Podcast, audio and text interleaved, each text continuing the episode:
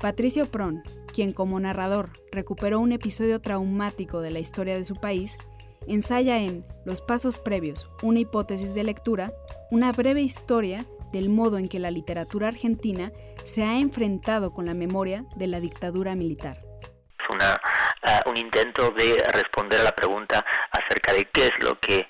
se ha producido en los últimos años en Argentina, la relación entre memoria histórica y, y relato, entre memoria histórica y literatura. Creo que hay tres momentos muy ah, específicos en una brevísima historia de la forma en que la literatura argentina ha dialogado con la sociedad argentina en relación específicamente de los hechos de la última dictadura militar. El primer periodo, desde luego, se caracterizaría por el testimonio de quienes fueron actores principales de esos hechos,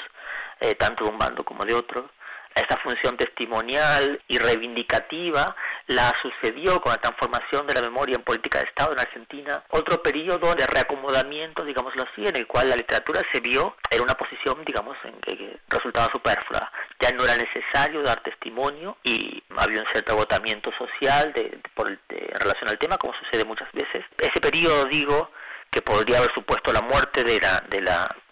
de, de, este tema en la literatura argentina fue sucedido por otro periodo en el cual nuevas voces comenzaron a contar estos hechos desde perspectivas por completo alternativas o distintas.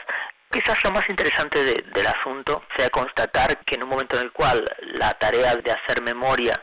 ha sido em, afortunadamente para los argentinos adoptada como política de Estado, la literatura ha adoptado una posición distinta, se ha desplazado del lugar que ocupaba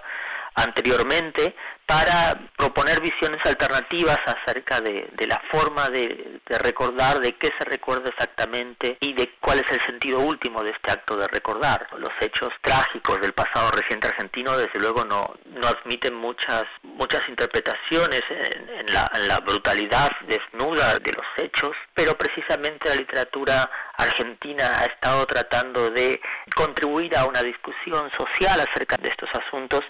que no necesariamente relativice la contundencia de los argumentos a favor de la tarea de recordar, pero que sí los complejice y los se aproxime a esos temas desde otras perspectivas.